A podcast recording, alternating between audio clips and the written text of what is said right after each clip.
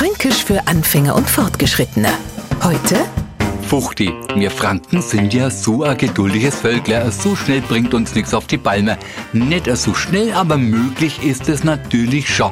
Zum Beispiel, wenn sie eine Schlange bildet und wir Franken stehen da und warten drauf, dass wir endlich kommen. Na sagen wir schon, sag einmal, wie lang dauert denn das? Na, noch ganz fuchti. Wenn der Franke fuchti wird, dann wird er nicht etwa 50, sondern ist jeden Moment auf 100. Nämlich zornig, wütend, fuchsteufelswild. Fränkisch für Anfänger und Fortgeschrittene.